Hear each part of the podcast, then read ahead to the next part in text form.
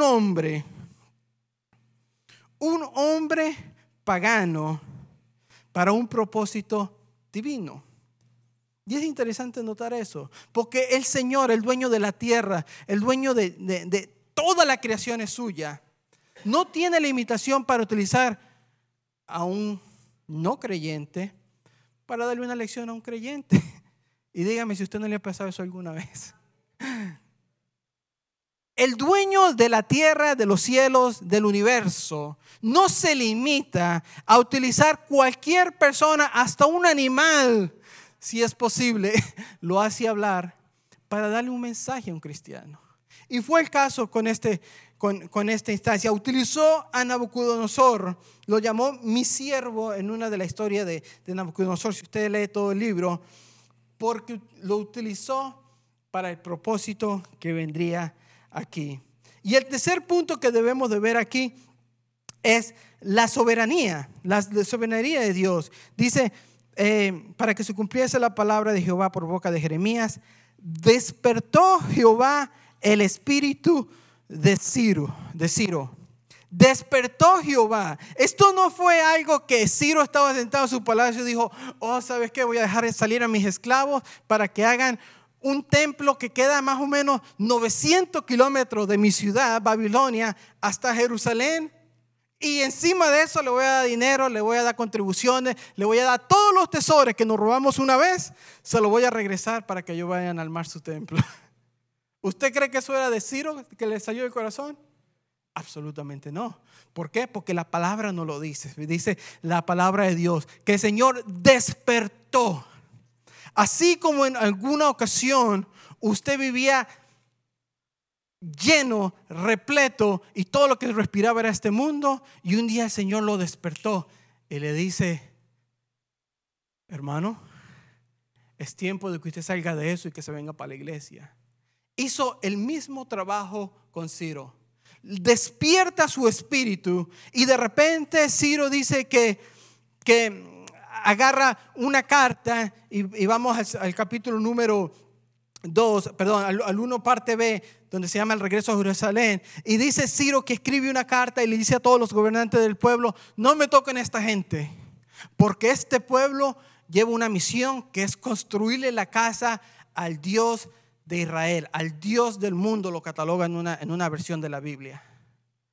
Y hace eso, Ciro manda a la gente de regreso, llegamos al capítulo número 2 y en el capítulo número 2 hay una lista, el capítulo número 2, que nos da la lista de puros nombres con los hombres que se vino Zorobabel. Y si usted lee la lista es interesante.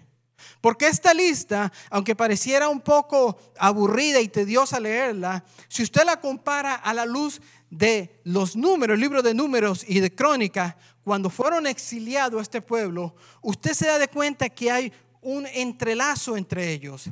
Y la importancia era que esta lista que da Esdra número 2 era para que la gente que estaba aquí pudiera reclamar su tierra, que se hizo el censo cuando lo miramos en crónica. Porque acuérdese que la tierra de Israel era perpetua para el pueblo de Israel y para la tribu que fue alocada.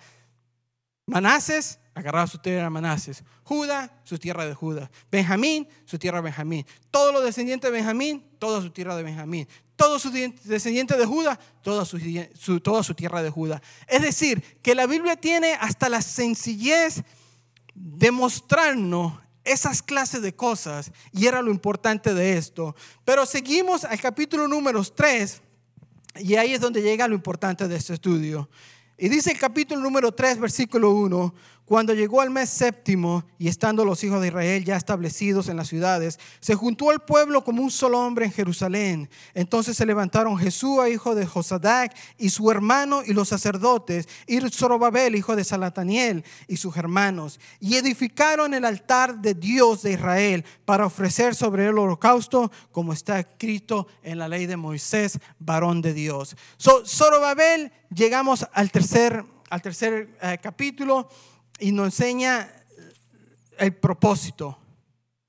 El propósito que fue Zorobabel, que era armar el altar de Jehová. Armar el altar de Jehová. Lo primero que hace este caballero es armar el Jehová.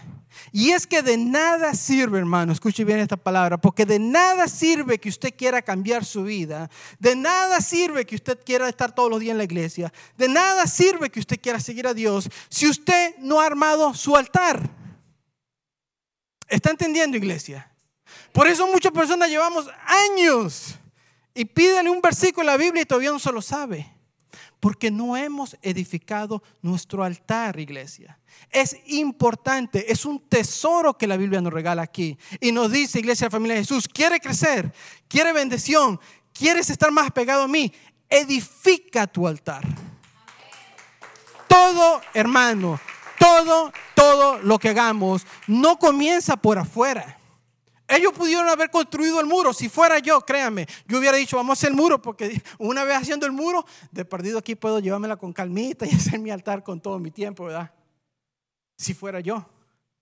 Pero no era como yo pienso, no era como Zorobabel pensaba, era como Jehová le había dado la instrucción. Y Jehová, siendo conocedor de todo el cielo y la tierra, dijo, más me interesa que construyas un altar para alabarme y exaltarme a que te pongas a hacer muro para que la gente vea que tienes algo en tu vida. Llévese esa lección, hermano. Lo más importante para su vida y para mi vida, fuera de todo, y la oración es hermosa, la palabra, todo es hermoso. Pero lo más importante para su vida personal es que usted construya su altar es lo que lleva adentro, hermano. Lo que lleva afuera, estuvimos estudiando la última vez en, la célula, ¿verdad? ¿Cómo fue que cuando David, el profeta Samuel vino a ungir el hijo de, de Isaí, y dice, pásenme a tus hijos, ¿cómo es que a David lo subestimaron? Porque era el más joven. No tan solo el más joven, era el que cuidaba las ovejas. Y que si me quita el de las ovejas, ¿quién me lo va a cuidar? Y no solo eso, dice que tenía apariencia muy fina, ¿verdad? Lo hace mirar un poquito así como que, ah, no, este déjemelo como para que ande ahí de cara bonita. Lo subestiman y pasan a los otros siete hermanos de David, que eran más robustos, eran fuertes, eran los mayores, ¿verdad? Pero el Señor, una vez más, nos enseña, Él no está muy interesado en cómo usted se mira por fuera. Él no está muy interesado en ver qué tan bonito usted se viste. ¿Cuántas veces viene a la iglesia? ¿Cuántas veces hace esto? ¿Cuántas veces hace aquello? Que levanta la mano para todo. Él lo que está interesado es en su corazón, en el altar que usted tiene que construir. Y pasamos del capítulo 3 al 4. Y en el capítulo 4 rápidamente lo más interesante es que cuando comienzan a edificar el altar, ¿Qué pasa? Se abrieron los cielos, bajaron ángeles a servirle a estos hombres, le traían hasta Coca-Cola para que trabajaran con gusto, ¿no, verdad? Vino la oposición, dice la palabra en el capítulo número 4. Los adversarios detienen la, la obra. Y es que la oposición, hermano, déjeme decirle algo, cuando usted quiere hacer algo para Dios, cuando usted en realidad quiere hacer algo para Dios, es más, si usted es efectivo en las cosas de Dios, si usted es una persona que tiene inteligencia, sabiduría, usted sabe cómo calcular las cosas, usted tiene eficacia, más oposición va a encontrar. Esto es un principio bíblico, hermano. Lo podemos ver en la vida de muchos hombres de la Biblia. Pero mientras que usted quiera hacer algo para el Señor, si no encuentra oposición, algo no está haciendo bien.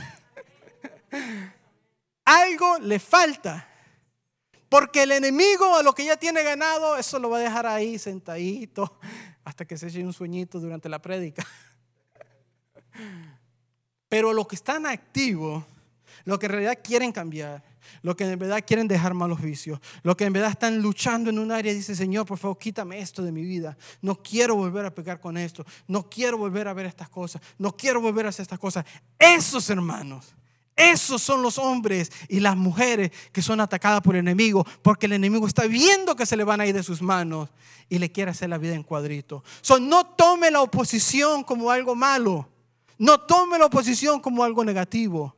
Tómela con fe, sabiendo que el Señor nos dice su palabra que no nos dará prueba que nosotros no podamos soportar. Y que junto con la prueba está la salida. Aleluya. Y gloria a Dios por eso.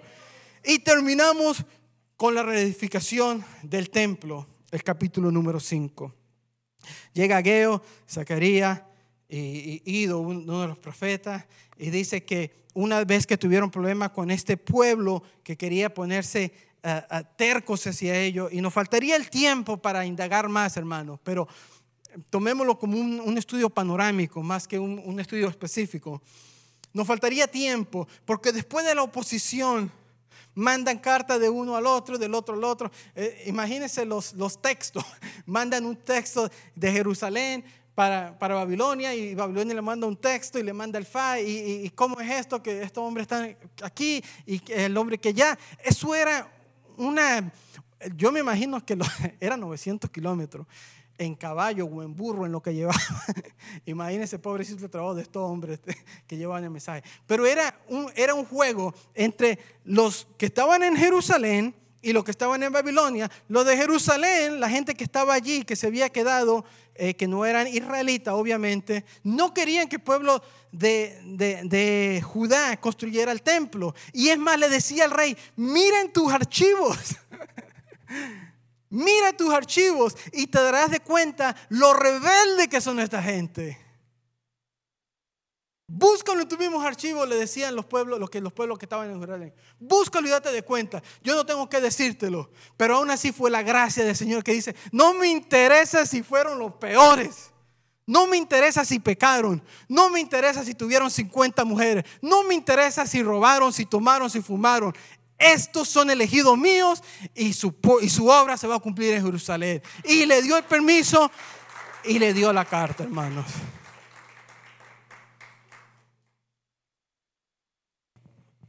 Lo interesante de, de, este tiempo que estuvieron en Babilonia, ya para ir cerrando el estudio, y tal vez vamos a extender un poco más la próxima vez, pero lo interesante es que durante este tiempo en, en el extranjero, el pueblo cambió de corazón. El pueblo sí cambió de corazón. Eh, si ustedes se acuerdan, eh, los fariseos, ¿de dónde nacen los fariseos? En el Viejo Testamento no existen. Termina el libro de Malaquía, no existen. Comienza Mateo y de una vez nos dice, y llegaron los fariseos, se juntaron con Jesús. ¿De dónde salieron estos caballeros? Díganme ustedes, hermanos. ¿De dónde salieron los seduceos? ¿De dónde salieron los escribas? Bueno, los escribas sí existían. Pero ¿de dónde salieron todas estas sectas, los elotes? Si ustedes se acuerdan de ellos, ¿verdad? ¿De dónde? Nacieron de este pueblo cautivo en Babilonia. Y nacieron con una razón buena. Usualmente tenemos una connotación negativa acerca de estos caballeros. Pero el mismo Jesús nos dice muchas veces en la palabra, hagan lo que ellos dicen. No como ellos hacen, obviamente, porque todos conocemos la hipocresía que había en ese tiempo y es lo que estamos estudiando en la célula, ¿verdad? Pero si lo que ellos dicen, eso háganlo. Pero estos pueblos nacieron de ahí.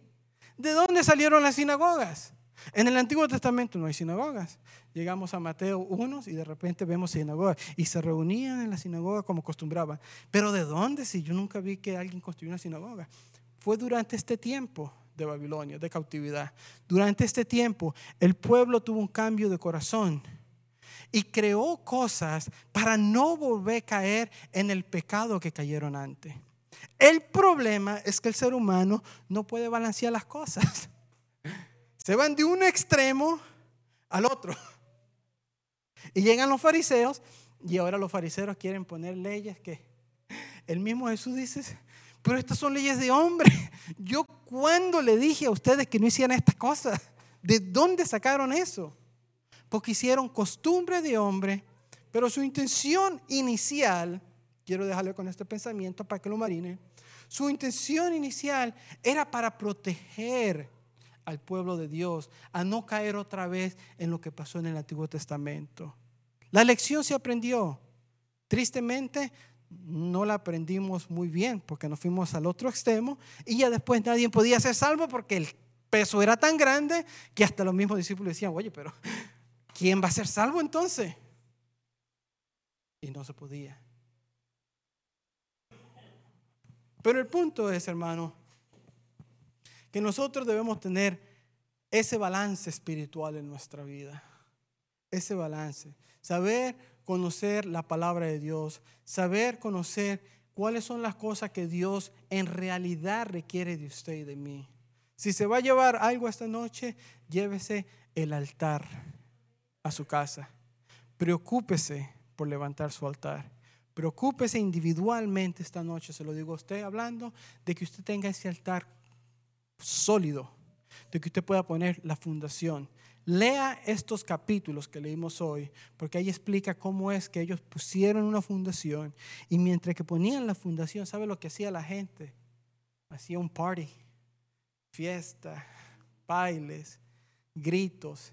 Dice que los que vivieron en el tiempo antes de los 70 años de cautiverio, dice que lloraban al ver que la fundación se estaba echando. Pero el llanto era tan, tan agudo, tan grande, que se confundía con los que reían. Y dice que era todo un bollerío, que los, la gente de alrededor no entendía lo que estaba pasando. Decía, pues están llorando, están riendo, están de fiesta, se le murió el perro, ¿qué, está pasando acá?